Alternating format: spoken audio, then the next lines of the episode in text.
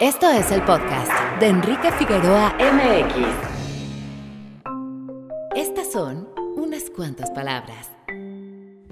Las redes sociales han facilitado sin duda la comunicación, pero también, en ocasiones, la han entorpecido. ¿Cómo? Cuando a través de ellas se difunden y se viralizan informaciones falsas. Un evento noticioso como el de la guerra en Ucrania genera un despliegue informativo importante, pero también produce una serie de noticias falsas o fake news. La historia de Olena Kurilo es un ejemplo de lo anterior. Fotografiada el día del estallido del conflicto, la mujer dio la vuelta al mundo por sus visibles e impactantes heridas en el rostro. El gobierno ruso denunció la imagen como falsa, inclusive aseguró que se trataba de una actriz. Sin embargo, los fotógrafos que la capturaron en imagen confirmaron su veracidad. La fotografía al final resultó cierta. Sin embargo, se han verificado también imágenes falsas. Un video popular en Facebook muestra la llegada en tren de distintos tanques para sumarse al conflicto. El video es verídico, pero corresponde a maquinaria bélica en territorio canadiense hace aproximadamente 10 años. Como usuarios de las redes, tenemos una responsabilidad moral en no difundir información falsa. Si bien no somos expertos en el tema, es fácil realizar un chequeo previo para no caer en estrategias de desinformación. El video o la fotografía son de baja calidad, están pixeleados. Si bien hay equipos de distintas calidades, en la actualidad las imágenes se ven mejor que las de hace ya algunos años. ¿Sabías que actualmente en Ucrania se vive el invierno? Si notas entonces una imagen en pleno verano, es probable que esta sea falsa. La imagen te ha causado demasiado impacto. Duda dos veces de esta. Quizá justamente el que te haya provocado esa reacción es la causante de su papel como fake news de alto impacto. La guerra por sí misma es un hecho abominable. Por ello resulta inadmisible que usemos la tragedia para mentir y engañar. La posibilidad está en todos. Verifiquemos y compartamos cuando estemos seguros de una información. www.enriquefigueroa.mx Bienvenido. Este es nuestro invitado de la semana. Muy buenos días, tardes o noches. Mi nombre es Enrique Figueroa Anaya y les doy la más cordial bienvenida a este episodio especial que estamos realizando, pues con motivo de los hechos que están sucediendo, pues yo no diría solamente en la región de Ucrania, sino a nivel mundial, ya hablaremos un poco de ello. Y justamente para eso invité a un experto en el tema. Él es el doctor Jesús López Almejo, es profesor de Relaciones Internacionales, investigador con ACIT SNI1, o es decir, del Sistema Nacional de Investigadores 1, mejor conocido también como hashtag tu profe DRI. ¿Cómo está, doctor? Me da mucho gusto darle la bienvenida. Enrique, muy contento por la invitación, muchísimas gracias y pues listos para darle el análisis.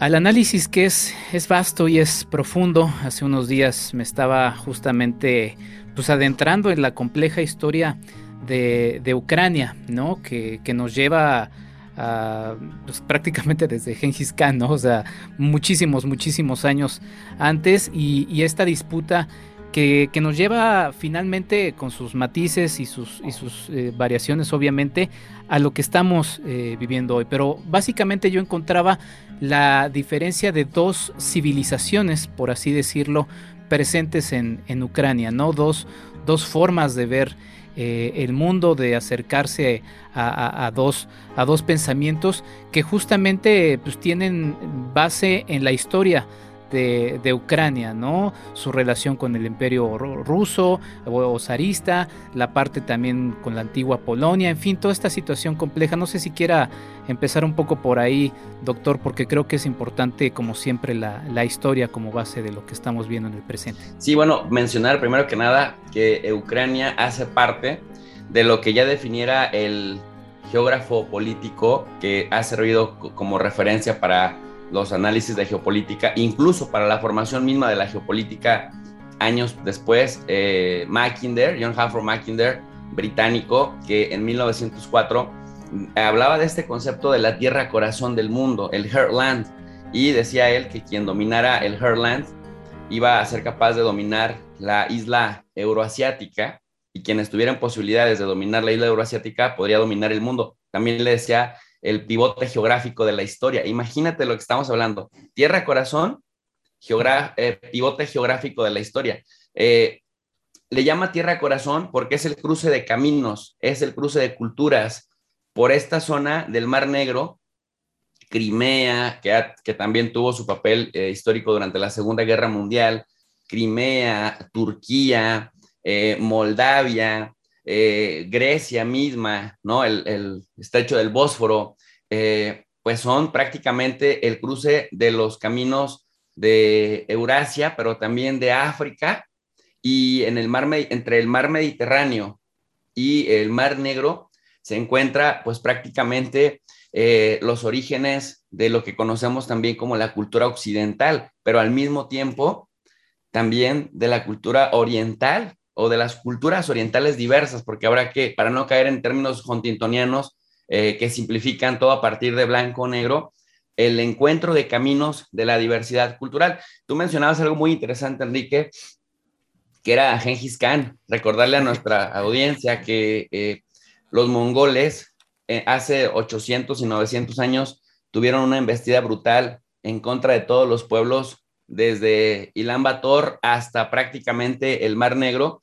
De hecho, casualmente, tanto lo que conocemos como Imperio Ruso en algún momento ya desintegrado y después como Imperio Turco Otomano, se forman como reacciones justamente a las embestidas mongolas que prácticamente arrasan Asia Central, pasan por encima incluso de los imperios árabo-islámicos, llegan hasta, hasta el Medio Oriente, suben hasta el Mar Negro, hasta el Rus de Kiev también, y ahí es donde dan las batallas madre en contra del imperio mongol, de la experiencia en su lucha contra los mongoles hasta 1300 por ahí, prácticamente surgen las nociones de la, y, toda la construcción normativa de lo que posteriormente los lleva a ser grandes imperios, de la resistencia, es decir, de una adversidad de la resistencia contra los mongoles hasta la formación de imperios que posteriormente conquistarían grandes territorios y hasta la fecha, pues que han hecho de Rusia, por ejemplo, eh, pues el, país, no con la mayor población, pero sí con la mayor extensión territorial del mundo. En ese contexto, pues, cuando yo citaba a, John Harford Mackinder, eh, que hablaba de que era también el pivote geográfico de la historia, pivote, recordarle a la gente que es cuando pegas en un área determinada para que los efectos sean mayores, haya efectos multiplicadores. Entonces, el interés de esta región es porque te permite prácticamente todas las rutas en términos de distribución de gas, en términos de distribución petrolera, en términos de distribución también de granos. Nosotros generalmente se ha puesto muy de moda ahora con la emergencia de tanto geopolitólogo, eh, lo digo con cierta ironía, en las redes sociales, en las cadenas de televisión, etcétera, eh, que solamente hablan del gas y solamente hablan del petróleo, como si comiéramos únicamente gas y petróleo. Sabemos que la globalización se mueve a través de esto, pero no hay que dejar de tomar en cuenta que como seres humanos, como mamíferos, como animales de carne y hueso que somos, pues también nos alimentamos de comida, ¿no? Y buena parte de nuestra dieta, casi un 20, un 30%, viene de los granos, viene del maíz, viene del trigo, viene de la cebada, ¿no? Y en esta región del mundo, tanto Ucrania como la zona rusa fronteriza y que tiene salida justamente a Crimea y al, y al Mar Negro, eh, son el granero del, del mundo. Es decir, Rusia produce, Enrique, hasta una quinta parte de todo el trigo del mundo y Ucrania es el quinto productor más importante del mundo, también en trigo y también en cebada. Entonces, eh, eh, o sea, quien domina esta parte, por eso decía John Havro Mackinder, y por eso también de invitar a la gente que no esté peleada con la teoría y con la metodología, porque generalmente lo que vemos en la universidad, Enrique, que cuando tú le dices a alguien, bienvenidos a su clase de teoría y de, metodología, sienten una, una, reacción así brutal y una, una desconexión de la sesión, porque dicen, ya me van a meter conceptos aburridos, pero no, decirle a la gente que recurrir a las teorías y recurrir a una, sana metodología, primero la metodología nos ayuda a comparar peras con peras y manzanas con manzanas dependiendo de un contexto determinado y las teorías nos ayudan a abordar un conocimiento estructurado de siglos que alguien ya, o la suma de muchos pensamientos, ya nos permiten no empezar desde ceros con el conocimiento acerca de algo. Entonces, fíjate qué importante que desde 1904 alguien definió esta zona como la Tierra Corazón, y luego entendemos que es que por ahí pasa el agua dulce, por ahí tienes un océano o un mar que, prácticamente conecta todos los puertos, que después, de donde después emerge por las prácticas culturales y comerciales la cultura occidental y en su cruce con diversas culturas orientales, pero también vemos que es el granero del mundo, pero también vemos que tiene todos los climas del mundo y cuando se descubre el petróleo y, la riqueza del petróleo para impulsar procesos comerciales, tienes ahí también la producción petrolera y la distribución gasera, que por cierto, ahora que vengan, digamos, los efectos de las sanciones en contra de Rusia y Rusia responda, vamos a ver la importancia de esta zona más allá de pues más allá de, los análisis de coyuntura, estimado Enrique. Sí, sí, la verdad es que menciona distintos elementos muy importantes, doctor, y justamente por eso, por eso lo invité a usted, porque usted es un experto, usted conoce del tema, ¿no? Hay justamente, como bien menciona, mucha gente que está subiendo, pues todo tipo de información también con distintos intereses. Ya hablaremos un poco de ese, elemento, pero sí, justamente yo leí hace unos días que Rusia es el número uno de exportador de trigo y Ucrania el, número cinco. Entonces, pues ahí están justamente algunos de los elementos que menciona. Y yo hacía énfasis, doctor, en el asunto de la civilización. Decía Fernand Braudel, cada civilización está sujeta a un ámbito y sus límites, y la civilización es el conjunto de caracteres que presenta la vida colectiva de un grupo o de una época.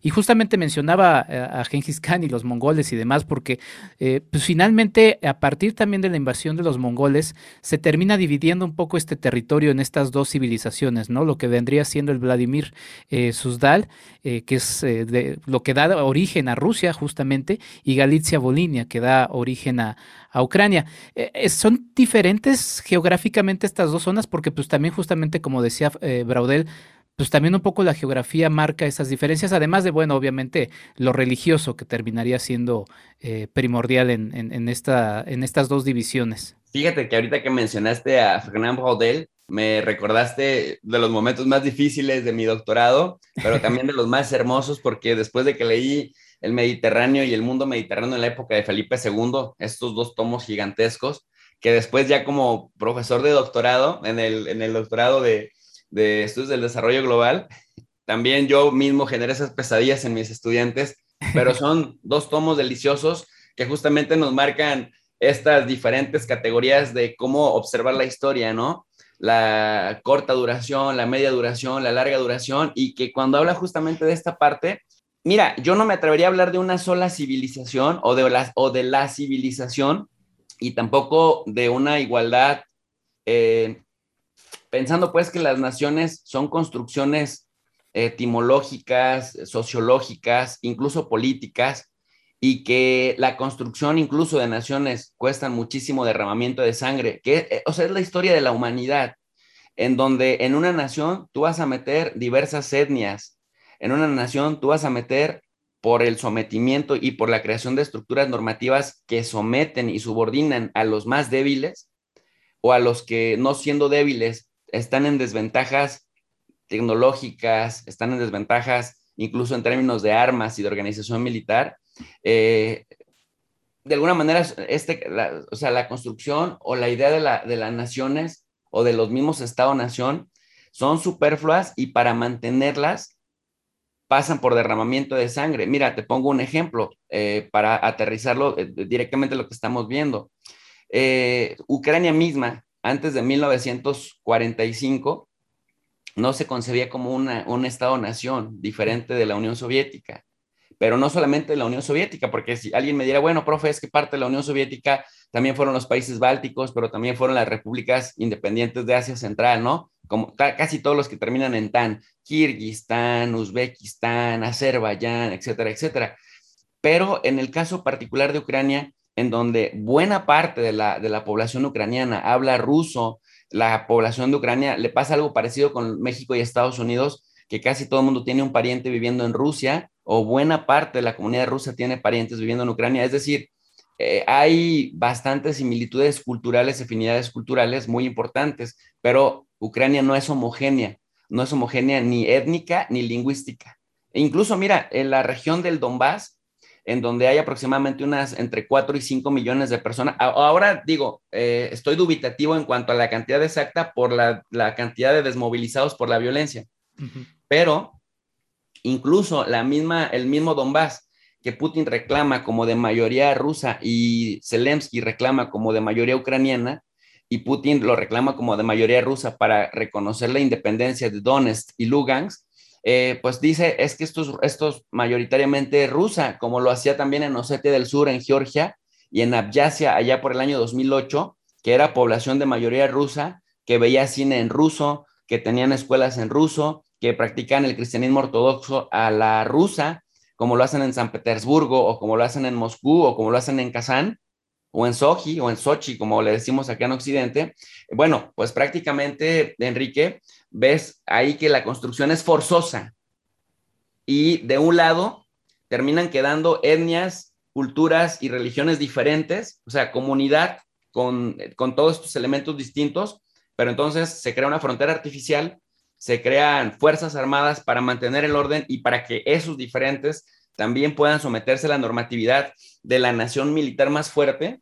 Y entonces, eh, por ejemplo, y también es relativo, porque, por ejemplo, para la población rusa del Donbass, la nación fuerte era Ucrania, quien estuvo sometida eh, a, la normatividad ucraniana fue la población rusa del Donbass, entre otras etnias, pero para simplificar el análisis, y que, y que sea digerible para toda nuestra audiencia, pues mencionamos las, las más visibles allá.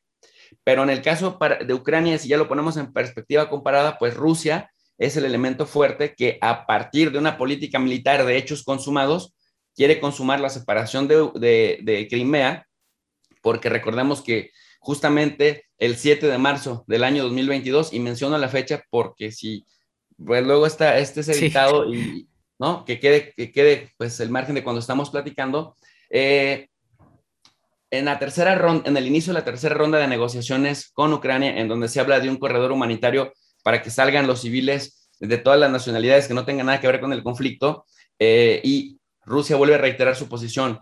Queremos el reconocimiento absoluto de Crimea, que desde el 2014 de facto se lo fue anexando, y también queremos el reconocimiento de las repúblicas de Donetsk y Lugansk. Entonces, ahí te das cuenta de que la construcción de la idea del Estado-nación y la construcción de la idea misma de la nación es a fuerzas por derramamiento de sangre y no solamente por habilidad cultural, por habilidad, por afinidad cultural, ni por afinidad religiosa, ni solamente por afinidad étnica. O sea, hay otros elementos que juegan y también, pues muy importante, el tema de los recursos energéticos y de la materia prima que haya en determinada región para la sobrevivencia de esa misma nación en construcción.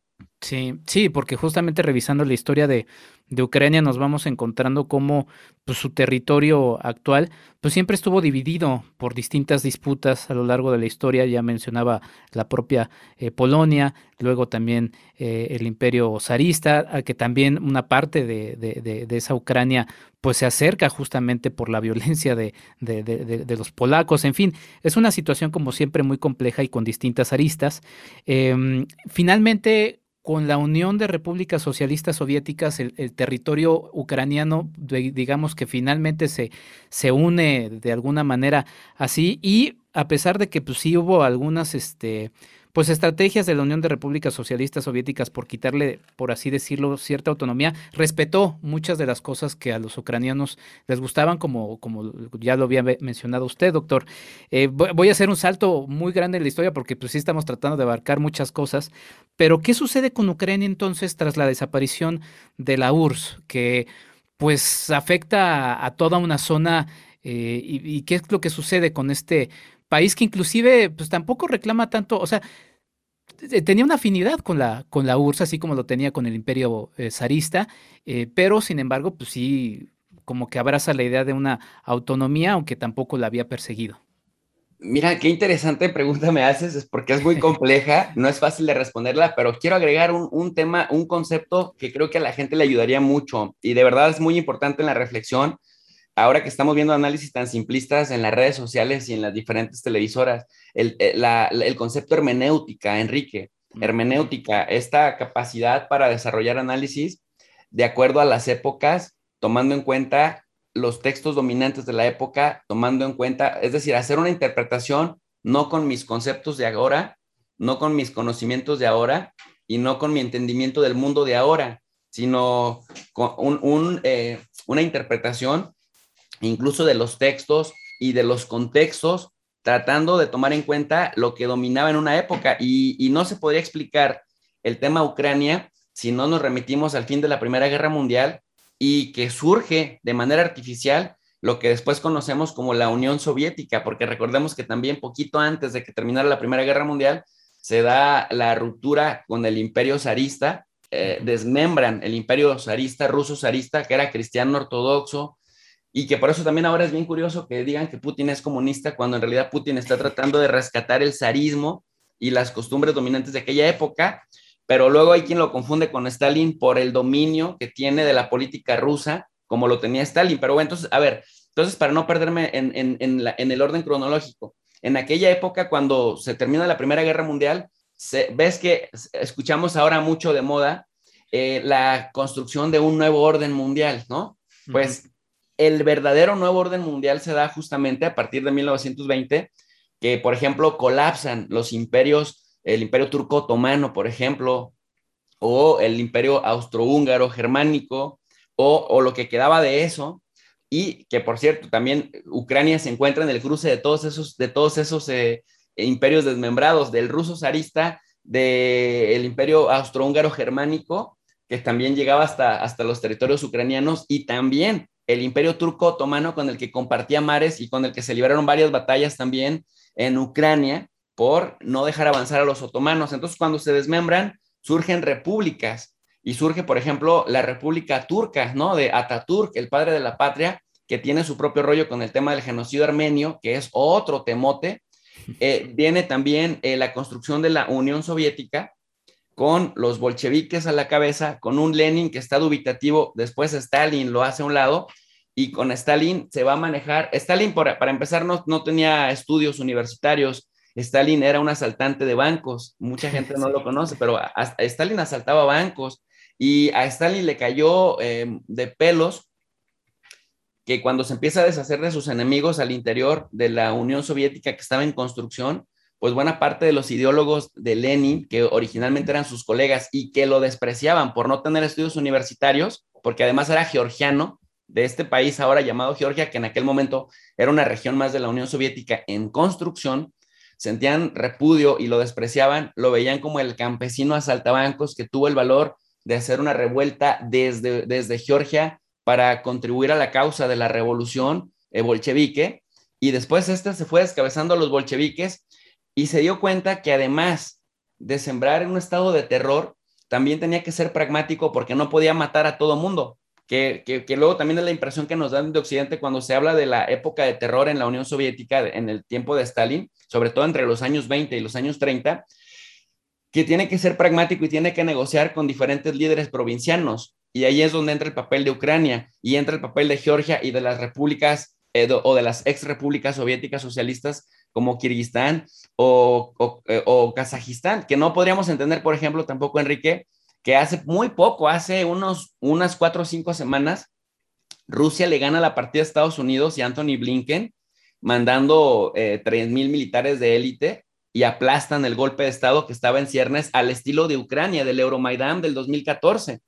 Y ya habían empezado con una campaña de desprestigio contra el gobierno de Kazajistán que dicho sea de paso es el noveno país más grande del mundo y que también tiene una cantidad impresionante de recursos petroleros y de gas. Pero bueno, vuelvo al tema de Ucrania. Entonces Stalin se da la oportunidad no solamente de asesinar a los más cercanos en San Petersburgo y en Moscú, sino también con los que estaban más lejos para evitar disidencias al estilo mismo del propio Stalin que desde la, desde la Georgia se había hecho fuerte en su camino para llegar al Kremlin, empieza a negociar y entonces es pragmático en el sentido de que les da cierto margen de maniobra a los gobernantes de las provincias.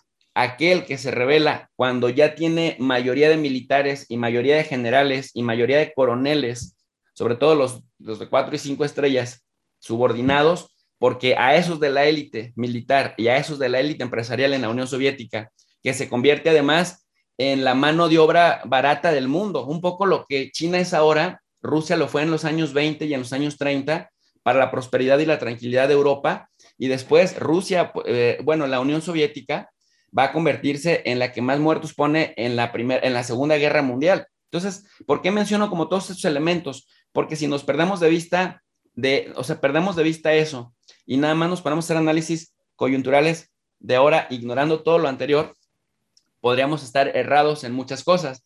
Entonces, a Ucrania, en esta construcción, decía yo, superficial de las naciones y que pasa por un proyecto sangriento, porque los estados finalmente son proyectos sangrientos que se van dando a partir de guerras y la, construcción de normatividades se da cuando no puedes negociar con alguien, se da aplastando a ese alguien.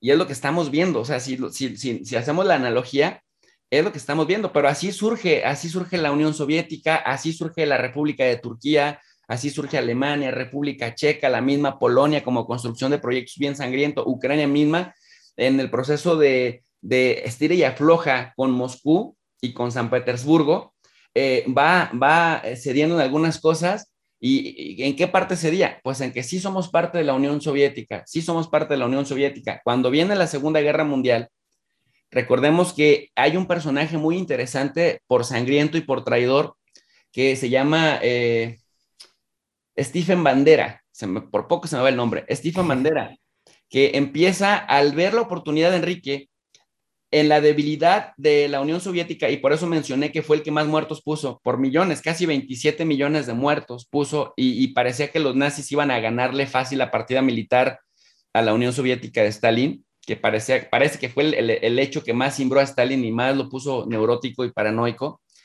Parecía que entre 1941 y 1943, cuando se, se rompe el pacto eh, Ribbentrop-Molotov o Molotov-Ribbentrop, que eran eh, funcionarios de alto nivel del gobierno alemán nacional socialista y del gobierno soviético para no agredirse mutuamente, que se rompen el 41, lo rompen los nazis. Stephen Bandera en Ucrania, líder de esta región, se, o sea, colabora con Hitler, colabora con los nazis para que desde Ucrania se pudiera avanzar más fácilmente a la derrota de la Unión Soviética. Mm. Y eso es lo que de pronto la gente dice, es muy exagerado decir que hay neonazis en Ucrania. Bueno, pero era colaborador de los nazis y se atribuyen a esta colaboración eh, de bandera con los nazis a 100 mil muertes aproximadamente entre judíos, polacos, gitanos y mismos eh, moscovitas que resistían a los nazis desde Ucrania.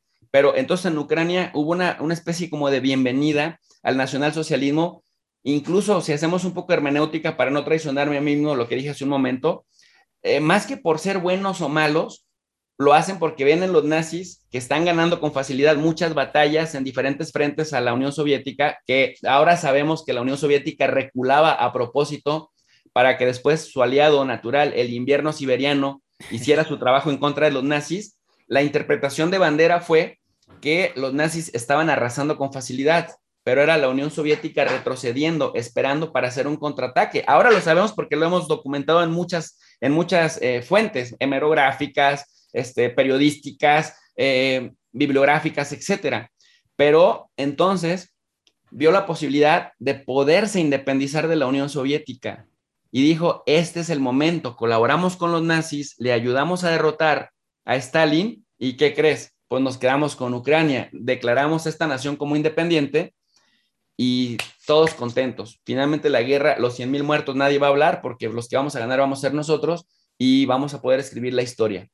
Pero le salió mal. ¿Por qué? Porque finalmente los soviéticos, eh, bueno, el, el invierno siberiano derrota a los nazis con la ayuda de los soviéticos y entonces pues queda muy mal parada Ucrania. Sin embargo, la Unión Soviética quedó muy debilitada. ¿Y qué es lo que encontramos ahí? Entra Estados Unidos, que trae una narrativa muy interesante bajo la doctrina Truman de combatir el comunismo. Se acaba su enemigo el nazismo y emerge su otro enemigo el comunismo. Ya no necesitan más a la Rusia para derrotar al, eh, nazismo y ahora retoma la bandera de lucha contra el comunismo, ponen como enemigo principal a la Unión Soviética, que está debilitada con una cantidad de problemas financieros inmensos, una cantidad de muertos que es una locura.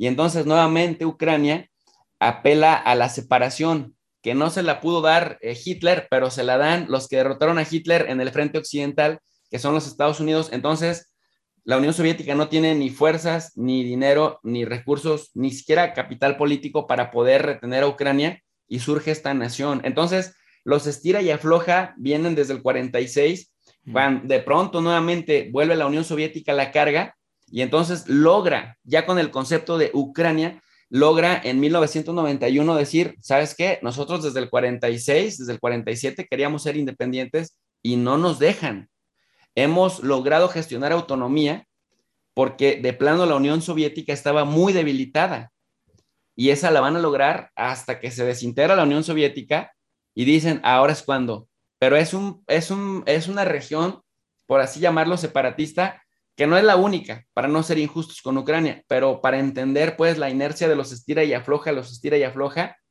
que finalmente en ciertas coyunturas determinadas se da por fin la materialización de esto. Entonces, ¿qué es lo que hace Putin? De esa Ucrania que era nuestra, pensando en la historia de un siglo, vamos a recuperar las regiones en donde todavía predomina la mayoría rusa. Por eso pelea con uñas y dientes Crimea y por eso pelea con uñas y dientes el Donbass, ¿no? Es un poco a grandes rasgos, eh, con el riesgo de omitir muchas cosas, la, la simplificación de esta revisión histórica de este siglo, Enrique. Es que es muy complejo. La verdad es que es muy complejo. No por nada usted está haciendo una serie de reflexiones, charlas, explicaciones en su canal, eh, que ustedes lo pueden encontrar justamente como tu profe de rey. Estamos hablando con el doctor Jesús López Almejo, a quien le agradezco esta charla. Vamos a hacer un breve corte, eh, doctor, para seguir hablando. La verdad le, voy a confesar, vamos apenas en mi, pregunta número cuatro de varias que había hecho, pero pues, así es esto. La cosa es que ustedes tengan ahí una probada y se vayan acercando también a otra, a otra visión de lo que los medios, eh, pues sí, masivos, eh, están de alguna manera pues ahí metiendo. Ya ahorita hablaremos también del por qué estamos hablando de lo que está sucediendo en Ucrania y mientras están pasando también, como lo dijo el doctor, este, muchas otras cosas en otras partes del mundo que no estamos viendo y que están sucediendo por ahí. Ya regresamos. Hablemos de diseño y construcción con el arquitecto Jorge Figueroa Márquez. La caída del muro de Berlín a finales del siglo pasado, además de las implicaciones políticas, económicas y sociales, también dejó atrás un estilo en la arquitectura soviética. El modernismo soviético, tal como es llamado actualmente, fue un estilo con diversidades regionales. La arquitectura construida en los países bálticos fue concebida para promover el turismo, mientras en Uzbekistán y Georgia fue más visible el denominado Zeitgeist o el espíritu de la época soviética, reflejado en obras de un estilo arquitectónico conocido como brutalista. Kiev, capital de Ucrania, no fue la excepción de la influencia soviética y su arquitectura se caracteriza por una serie de hitos que definen su panorama urbano. Ahora, a medida que la ciudad crece y evoluciona, muchos de estos íconos soviéticos están cayendo en desuso y algunos ya han sido demolidos para dar paso a nuevos proyectos inmobiliarios. La ciudad experimentó un importante crecimiento de su población entre los años de 1970 a 1990 y ha continuado su crecimiento constante hasta ahora. Como resultado, los distritos centrales de Kiev ofrecen un contraste de edificios nuevos y modernos. Sin embargo, la expansión urbana se ha reducido gradualmente mientras que la densidad de población de los suburbios se ha incrementado.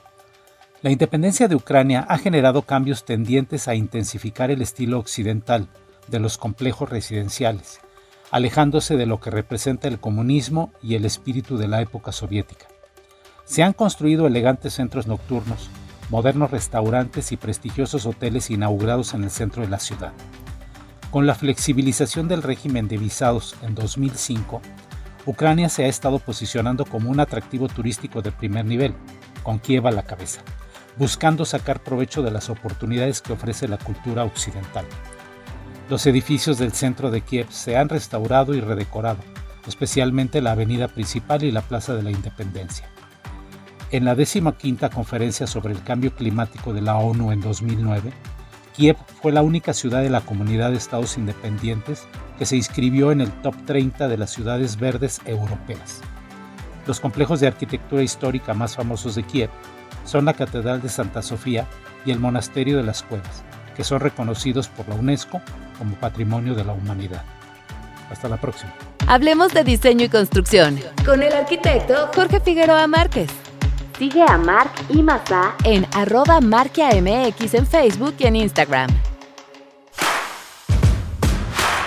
Arroba enriquefamx en Twitter.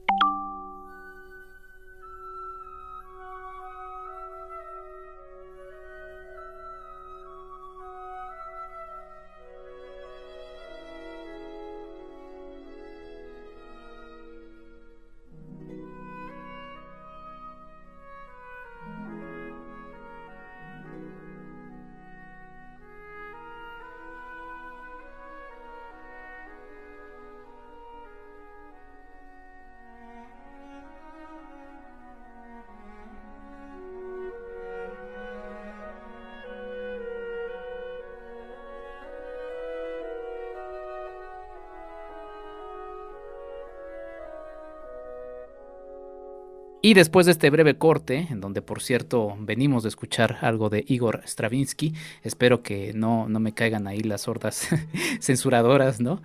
Eh, la música rusa siempre ha sido fascinante, la cultura rusa siempre ha sido fascinante.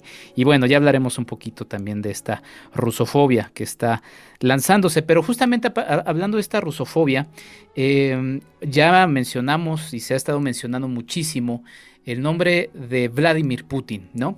Yo hace unos años me encontré con un trabajo muy interesante de Oliver Stone que se llama The Putin Interviews, un ejercicio de cuatro episodios largos en los que Oliver Stone se acerca a platicar con, con Vladimir Putin. Y me pareció muy interesante porque era un acercamiento por parte de los Estados Unidos a conocer de viva voz a un personaje como Putin, ¿no? Em, Oliver Stone fue como muy criticado, fue casi hasta humillado. Había alguien que me caía bien que era este Stephen Colbert por aquella eh, graciosa intervención con Bush. Pero después hasta me cayó mal por lo, por, lo burlón que terminó siendo con Oliver Stone, ¿no? Casi casi diciendo, es que le estás dando la voz a un asesino, ¿no? ¿Quién es Vladimir Putin, eh, doctor? Pues Vladimir Putin, si empezamos del presente y nos vamos hasta el pasado, es el líder que tiene bastante respaldo popular en Rusia, al que desde Occidente se le ve como un dictador, pero desde, desde Rusia, por lo menos el 72% de la gente que respalda su, su gestión como gobierno, le ha regresado el orgullo nacional a esta Rusia humillada y pisoteada por Estados Unidos en esta última parte de los años 80, en donde eh, eh, estos últimos momentos de la, de la Unión Soviética con Gorbachev, la Unión Soviética terminó cediendo en prácticamente todo lo que Estados Unidos exigía, la misma desintegración que se le atribuye a Bush padre. Y luego viene un gobierno débil, un gobierno débil sin identidad como es el de Boris Yeltsin. Entonces, prácticamente Vladimir Putin es este cuate, eh, si lo vemos como en los planos que decía eh, Kenneth Walls, Kenneth Walls en este libro de los años 50, El hombre el Estado y la guerra para dividir niveles de análisis, como en la guerra el estadista estructural, en, el Estado su papel que juega como creador de estructuras eh, normativas y en el hombre la psicología y lo que hace en el plano individual que lo llevan justamente a escalar, Vladimir Putin de político, de abogado y hasta de ex agente de la KGB, termina convirtiéndose en un presidente que, ¿sabes qué lo, qué lo catapulta y qué lo hace temible ante los ojos de aquellos rusos de élite, desde la que desde la academia, que desde las finanzas, que desde el comercio y desde la banca eh, nacional con vínculos hacia la banca internacional lo hacen temible. ¿Tú recuerdas aquella, aquel secuestro que hacen eh, algunos grupos separatistas chechenos mm. en, en, el año por ahí 2001, que lo ponen a prueba? Secuestran como a 50 personas en un teatro o en un cine y que Vladimir Putin no acepta negociar con ellos. Y lo que sucede es que se mete al, teatro con agentes de élite y mata a todos los secuestradores. Obviamente en el acto también mueren secuestrados, pero dice Putin, no negociamos con secuestradores, no negociamos con asesinos y el que se atreva a hacer esto, vamos a tener que sacrificar población civil, pero vamos a ir por todos los que violen el orden y la ley. Entonces, cuando se dieron cuenta que los secuestros no iban a servir para chantajearlo, eh, y esto, esta misma lógica la ha implementado a través de la persecución de empresarios corruptos, de, pues ahora sí como les llama, de agentes desleales que colaboran con servicios de inteligencia británicos, estadounidenses, tanto nacionales como rusos, tanto rusos nacionales como extranjeros que operan desde Rusia, pues prácticamente ha sido muy firme a la hora de ajustar cuentas con, eh, pues con quienes se han interpuesto en la consolidación de Rusia como una potencia mundial. No puedo llamarla hegemónica porque en términos gramscianos hegemonía significa otra cosa. Es más el concepto de Estados Unidos que constructor, constructor de un orden internacional, eh, pero, pero sí va camino a convertirse en una superpotencia ¿Qué le falta a Rusia para ello? Bueno, el que logre una mayor, un, mejor, eh, una mejoría en los niveles de vida de los rusos, en la calidad de vida de los rusos, pero por ahora eso se ve también lejano y más ahora con tantas sanciones. Pero Vladimir Putin, pues, le regresa este, este prestigio y este orgullo nacional que es muy importante a los rusos y, y los rusos sobre todo lo que le vienen aplaudiendo y por eso lo aprueban tanto, no solamente es el tema de que es muy fuerte y muy violento en contra de los, y por violento me refiero a que es muy firme, en contra de los diferentes grupos saboteadores, en contra de mafias, ¿no? De narcotraficantes, en contra también de grupos separatistas, de insurgentes. No, no solamente eso, sino también en contra de empresarios, de multimillonarios que al principio lo ven poca cosa y que después o terminaron en la cárcel ellos, o terminaron muertos, o terminaron exiliados en el, en el exterior, de tal suerte que fue limpiando el camino de estos obstáculos Vladimir Putin y la gente ha aplaudido justamente como en la medida que combate a ciertos empresarios que se hicieron millonarios a costas del Estado, eh, terminan exiliados, pero esto se, transforma, digamos, en una mejora de la calidad de vida, que todavía le falta mucho, pero de buenos sectores que fortalecen la clase media rusa. Entonces, esto le ha servido para que cuando ha, o sea, cuando ha intentado modificar la constitución, tenga mucho apoyo de la Duma y tenga mucho apoyo no solamente del aparato legislativo, sino también de las mismas cortes federales que han cedido también en la modificación de estructuras que le permitan a Putin consolidar su liderazgo y sobre todo también del gabinete que lo ha venido respaldando en la reconstrucción de la normatividad rusa, que al mismo tiempo que le permiten invertir en, en políticas públicas que han fortalecido la clase media, al exterior le han permitido también tener respaldo popular para tomar decisiones que por supuesto le van a repercutir a la población rusa, a esa misma población rusa que se hizo fuerte en la clase media, que la ponen en riesgo de volver a, situaciones difíciles económicamente hablando, pero que saben que de ganar esa partida, de ganar esa apuesta, habrá eh, permitido que Rusia dé un salto adelante en cuanto a su, eh, la garantía de su posición sin la percepción de que la OTAN en sus fronteras la pueda amenazar militarmente y la pueda hacer ceder en otros campos. Es que lo que mucha gente no termina de entender es que hablar de una OTAN en las fronteras rusas implica que si lo tienen a vuelo de pájaro, es decir, si lo tienen en posición vulnerable, los ejércitos con armamento nuclear también, con una capacidad increíble económica, también te hacen ceder, Enrique, en el comercio, también te hacen ceder en lo financiero. De hecho, de hecho, Vladimir Putin también conoce bastante de historia y en algunas ocasiones ha hablado mucho de la expedición punitiva, de cómo, eh, de cómo Estados Unidos eh, quiso o abrió la economía, eh, la economía mexicana, pero también de cómo a, a punta de bombazos abrió en 1860 y tantos la economía japonesa, de cómo, por ejemplo, los británicos con la guerra del opio dominaron a los chinos y comercialmente, pues se quedaron con algunos territorios chinos, pero comercialmente invadieron el mercado chino de comercio británico y prácticamente dice, pues el tipo de civilización europea que nosotros hemos visto, que se han comportado con otros países de una manera dominante y de una manera en la que le han impuesto el comercio a punta de bombazos, es el que también hemos experimentado en Rusia y no lo vamos a permitir. De ahí me parece, Enrique, que tenga tanto, tanto respaldo tanto apoyo popular. Y cuando tú me preguntas, oye, ¿y quiénes son los que no lo apoyan? Justamente los liderazgos regionales que al sentirse lejos de Moscú, tanto política como geográficamente, dijeron, si conseguimos respaldo de la OTAN, de Estados Unidos, podemos separarnos. Esto fue el caso de Georgia, también es el caso de la misma Ucrania, y bueno, pues son las consecuencias. Pero grandes rasgos, Putin es un tipo eh, que tiene claro el mediano y largo plazo de hacia dónde quiere, en dónde se ve él como líder de Rusia y en dónde ve a Rusia como líder, por lo menos, de esta, de esta isla euroasiática, eh, Enrique. Sí, y aquí voy a remarcar nada más porque este tipo de temas siempre levantan eh, pasiones, ¿no? Diversas. No estamos hablando justamente de esta dicotomía de buenos y malos, a favor y en contra. Simplemente estamos presentando los, los hechos. Y a mí la verdad es que me parece, digo, lo pueden encontrar ahí, quizás está un poco mal que lo diga de manera un poco ilegal de Putin Interviews, pero es un interesante acercamiento a, a Vladimir Putin pues a través de eso, porque no solamente es lo que dice, sino también las miradas, las actitudes y, escucharlo, pues eh, resulta, resulta interesante. Eh, doctor, eh, es que hay muchos, muchos, muchos temas ahí al respecto, pero por ejemplo mencionaba usted, bueno, esto que decía, porque sí, a, punta de bombazos, Pero, y quizá esto lo podemos mover un poco también a la parte de la propaganda, de toda la parte occidental, noticias, este, la censura, ¿no?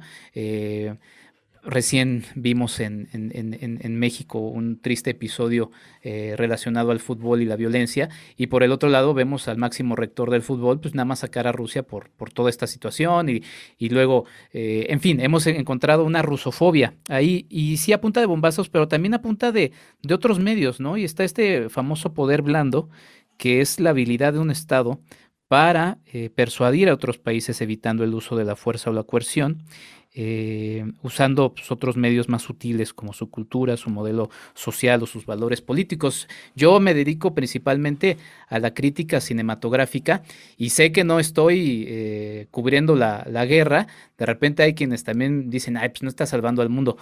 Pero pues el cine, los medios audiovisuales han sido herramientas muy poderosas eh, de este poder blando para influir en, otros, ¿no? Y, quizás pues, no son agresivos como un bombazo, obviamente, pero a nivel inclusive hasta de infancias termina impactando de manera muy importante, doctor. Mira, yo te felicito al respecto y también te felicito por tenerlo claro, Enrique, porque no podríamos sensibilizarnos, por ejemplo, ahora que mencionaste México, acerca de la Revolución Mexicana, sin todos los documentalistas que nos enseñaron a las Adelitas, que nos enseñaron a estos hombres bigotones empobrecidos que se armaron de valor y que se pusieron sus carabinas y se montaron a un caballo a pelear, ya sea con Emiliano Zapata o con Pancho Villa, por mencionar algunos personajes, ¿no? Los más reconocidos.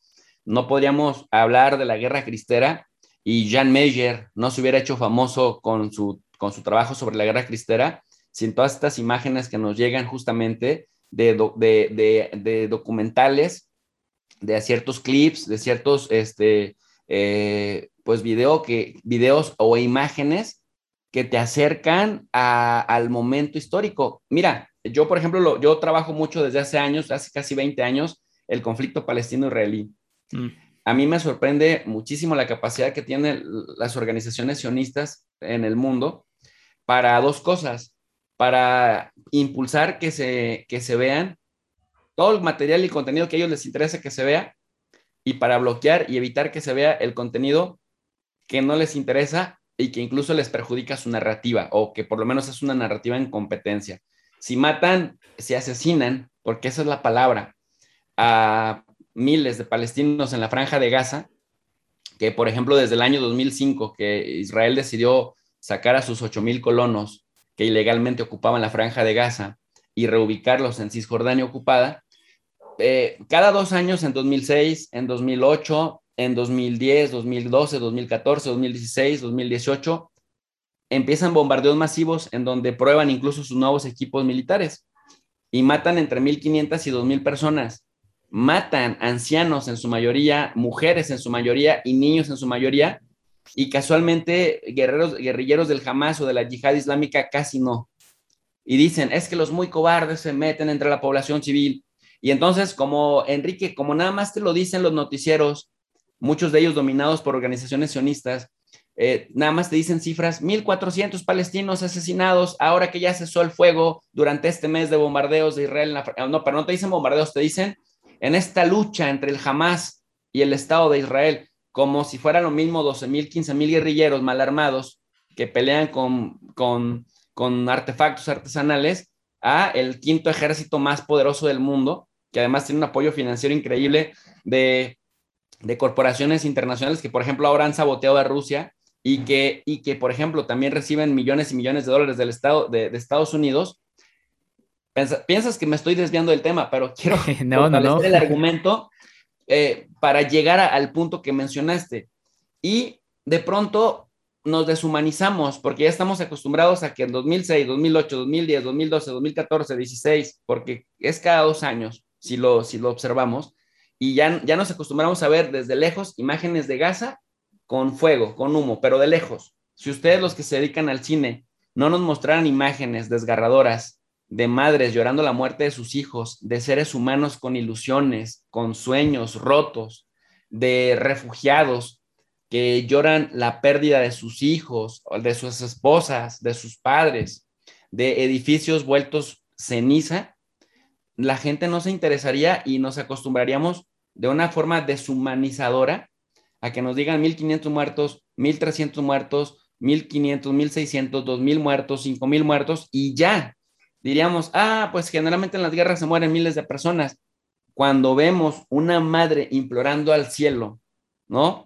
Que le revivan al niño, que le revivan al esposo, ahí la sangre se le hace a uno, no sé, pero se le acalambra a uno todo el cuerpo y empieza uno a, ver que esto es una monstruosidad.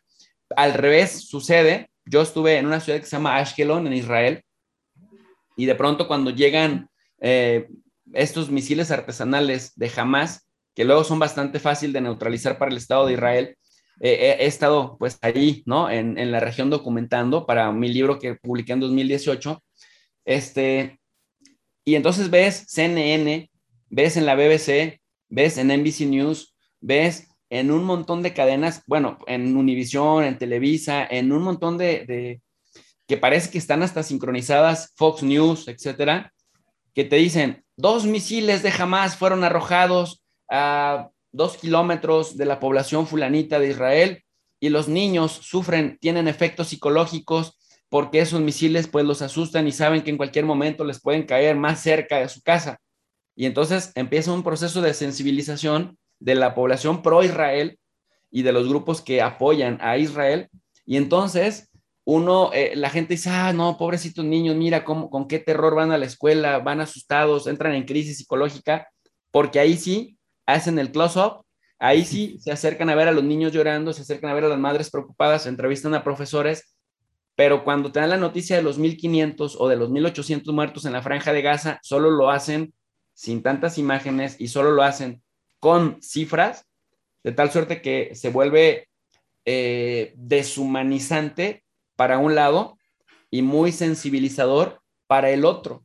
Entonces, en el tema de Ucrania, mientras hablamos de que ya subió el petróleo Brent a 141 dólares por eh, barril y que el petróleo, el West Texas Intermediate, que es con el, que, el índice con el que nos manejamos acá en Occidente, que ya está en 134 dólares y que parece que todo apunta a que se van, se van a disparar los precios y que también ya estamos hablando de que el gas cuesta 60% más de lo que costaba hace 15 días, pues nos olvidamos de la tragedia humana que están viviendo tanto los civiles del Donbass, atacados por las fuerzas neonazis del batallón Azov, como de la, eh, los refugiados, que ya se cuentan por millones, que se están yendo desplazados por la violencia que se está viviendo por los combates entre el ejército de Rusia y el ejército de Ucrania, que no hay que perderlos de vista. Entonces, sin el trabajo que ustedes hacen, no nos sensibilizaríamos con respecto a la monstruosidad de la guerra.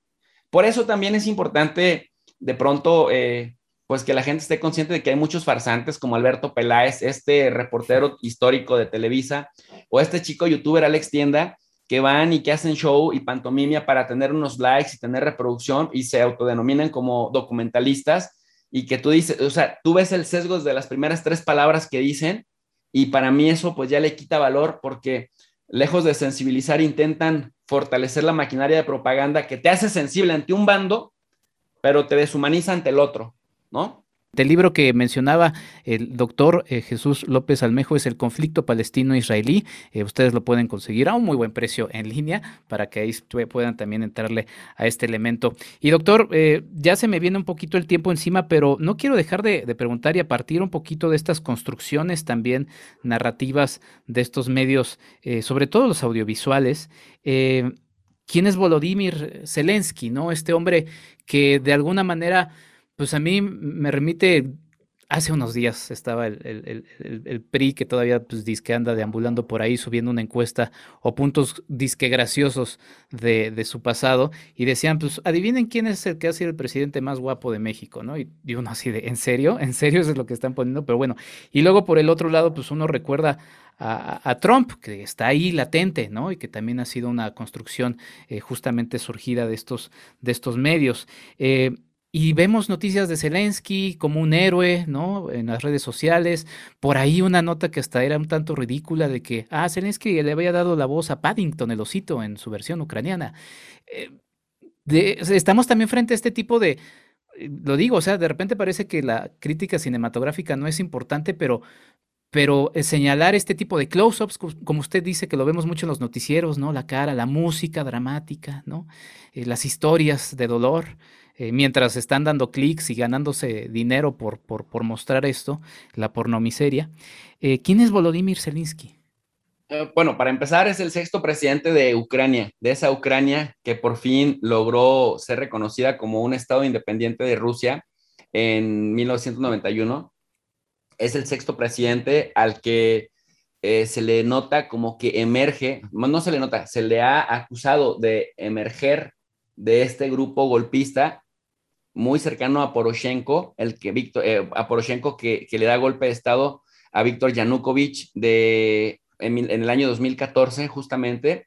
Volodymyr Zelensky, como bien lo dices, no es un político consumado, aunque es abogado, porque luego muchos dicen, es que es un abogado y conoce el derecho y conoce tal, tal, pero no ha ejercido la abogacía, es un actor, es un comediante que de hecho protagonizó una serie justamente imaginándose como el presidente de Ucrania y que después han traído imágenes a colación como de, su trabajo como actor en estas series eh, y que dicen, aquí es donde la, la ciencia se cruza con la ficción y la ficción con la realidad, ¿no? En el sentido, pues, de que Volodymyr Zelensky representa a una oligarquía de empresarios de dudosa reputación en Ucrania. Mira, su patrocinador principal, eh, Igor Kolomoisky, que parece que está en Montenegro dándose unas buenas vacaciones en un bote padrísimo en, las aguas del mar.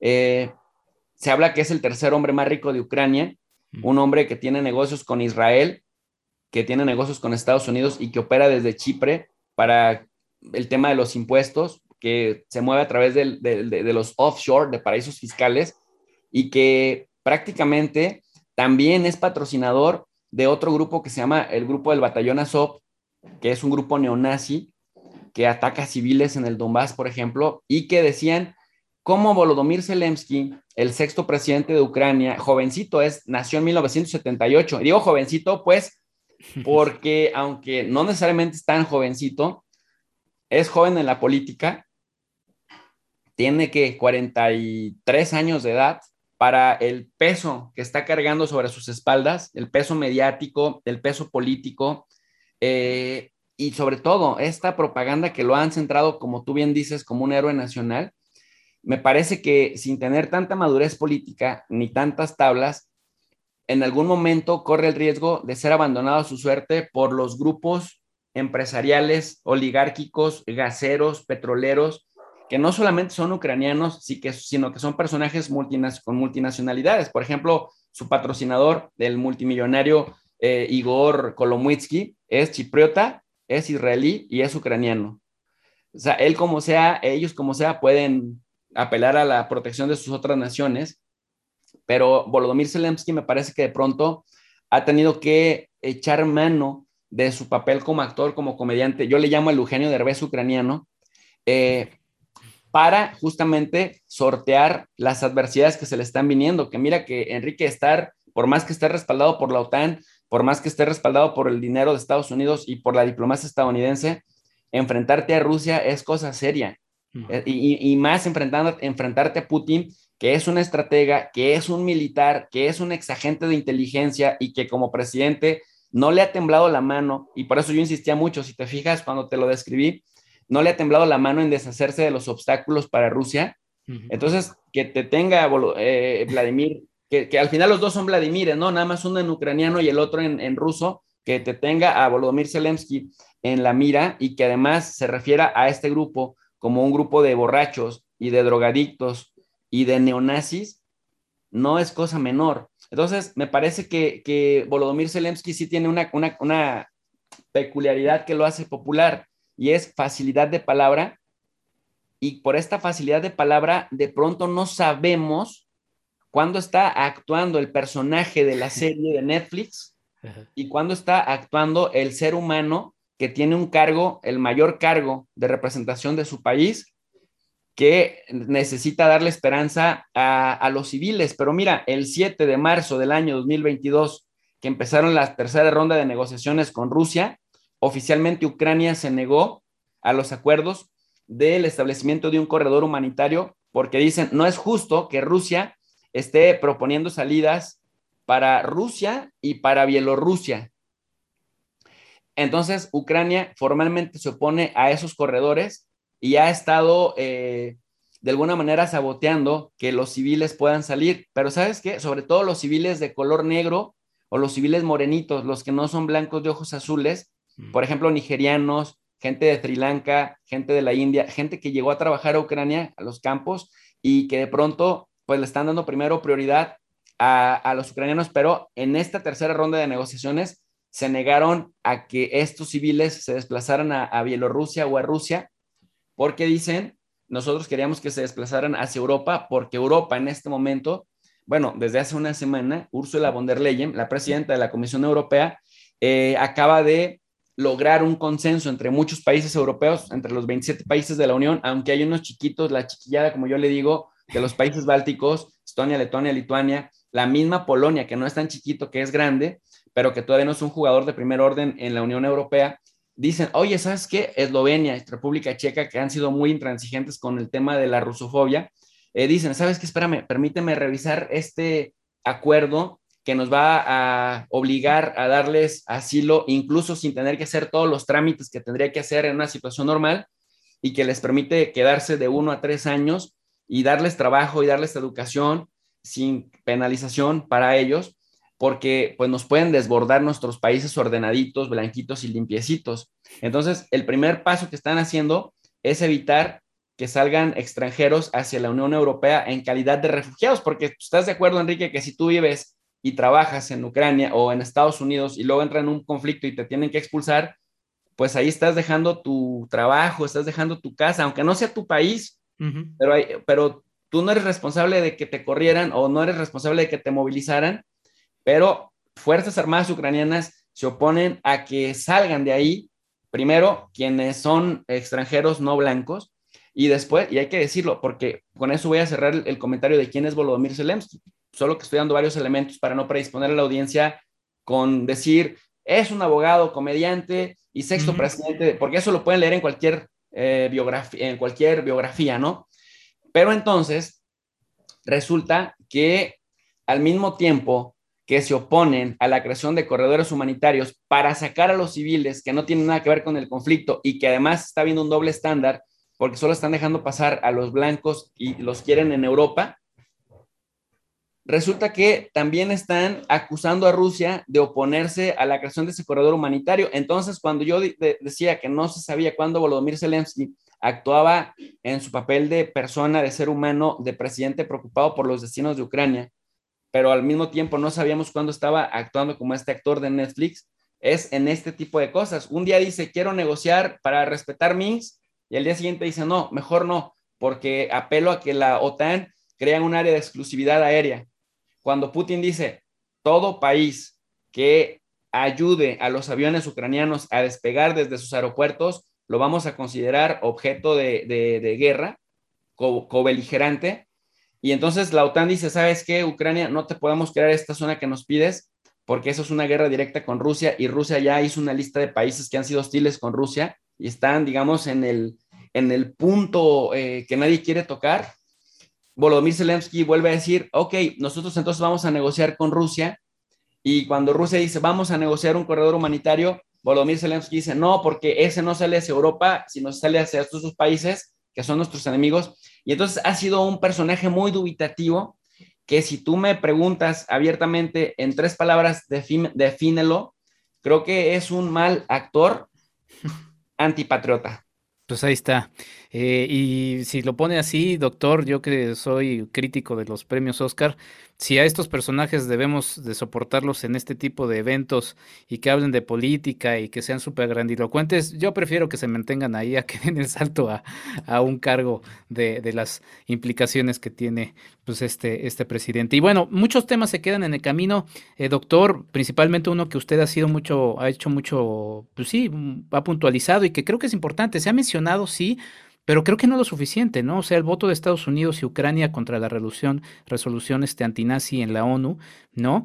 Que además digo, o sea, no da gracia, pero si se le ve así, o sea, ellos abogan porque pues es para proteger la libertad de expresión de los ciudadanos estadounidenses, mientras por el otro lado están censura y censure todo lo que huela y, a Rusia, ¿no? Entonces, pues bueno, ahí está la hipocresía, la doble moral, eh, cosas de un país que siempre habla de libertades y que bueno, cuando tiene la primera oportunidad para, para, para prohibir cosas, pues ahí está, ¿no? Y todos los que están sujetos a eso también por un miedo, ¿no? Un miedo a, a es que si le decimos que no a, a Estados Unidos, pues, pues bueno, en fin, muchos temas eh, doctor, eh, yo le agradezco mucho por, por estos minutos, por esta hora prácticamente de charla que tuvimos. ¿Y dónde podemos seguir todo lo que usted está haciendo? Nada más también para puntualizar, justamente como bien hizo con nuestra audiencia, porque ya también es suya. 7 de marzo es el día que estamos en la mañana grabando este episodio. Los, la guerra se está moviendo eh, constantemente. Nosotros publicaremos este episodio el 14 de marzo. Entonces, pues bueno, nada más para, para puntualizar eso y por eso quería como ir sobre algunas cosas generales. Pero ¿dónde lo podemos seguir para irle eh, justamente siguiendo, valga la redundancia, el pulso a este evento y a muchos? Muchas gracias, estimado Enrique. Muy interesante la charla contigo. Mira, eh, yo invito a la gente que vaya al canal de tu profe de RI, que significa Relaciones Internacionales. Soy profesor de Relaciones Internacionales desde hace 17 años. He colaborado con diferentes universidades. Y bueno, justamente por eso también soy investigador del Sistema Nacional de Investigadores. Y pues nosotros nos caracterizamos por ser críticos a todo, pero también a veces cuando no parecemos críticos, eh, nosotros tenemos la obligación de ir a las fuentes primarias y lo que estamos tratando de hacer en el canal de tu profe de RI es recrear sesiones de relaciones internacionales como lo hacemos en la universidad. En la descripción de cada video ponemos un link con una lectura en PDF de un artículo o de un libro en PDF, los que nos permitan tener ahí eh, gratuitos, para que la gente no se queda nada más con mi opinión, no se queda nada más con el sesgo de lo que yo diga, sino que también pueda contrastar con una lectura que generalmente son lecturas de artículos que provienen de revistas indizadas o de libros de editoriales serias. Es decir, no subo links, eh, no sé, no voy a mencionar tipo de, editoriales depredadoras o tipo Yahoo News o tipo Terra, ¿no? Que puedes encontrar eh, al hacer un clic en algún, en algún buscador. No, son, me doy a la tarea de revisar capítulos de libro, artículos de revistas científicas y también libros completos que están disponibles en la red y lo único que hago es ponerles el link a las personas para acompañar cada sesión, como lo hacemos en la universidad. Y bueno, pues ahí parece que el concepto va gustando. También, si hay gente que es más, que le gusta eh, interactuar, eh, también estoy en la cuenta de Twitter como arroba jjlópez-almejo, arroba jjlópez-almejo, en donde también estamos pues polemizando de vez en cuando eh, contrastando la narrativa dominante, Enrique, para una, para, una, para una sana elevación del nivel de análisis en las redes sociales. Exactamente, y ahí es donde justamente, como bien marca doctor, la diversidad de voces es la que, es la que ayuda. Si algunos dicen, Enrique, es que ¿por qué te estás sesgando hacia un lado? La verdad es que no escuchen muy bien el episodio, pero otra vez, de todas maneras, los mando a otro episodio donde con otra visión de, del mundo, eh, hablé, por ejemplo, del aniversario 20 del 11 de septiembre hace, pues, hace unos meses, el año pasado, con René Palacios, en donde, bueno, ahí encontrarán otro tipo de visión también muy bien fundamentada y demás. Pero bueno, doctor Jesús López Almejo, eh, le agradezco mucho eh, su tiempo, mucho éxito con toda su labor, la verdad es que está padrísima. Ahí también, por cierto, la gente para que le sepa,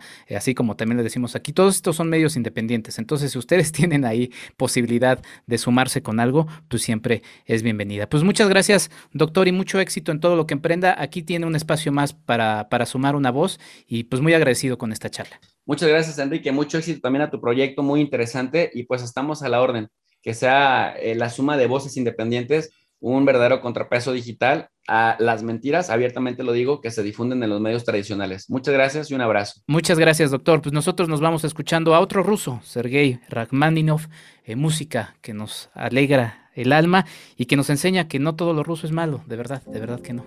Ya regresamos, vamos con una serie de recomendaciones.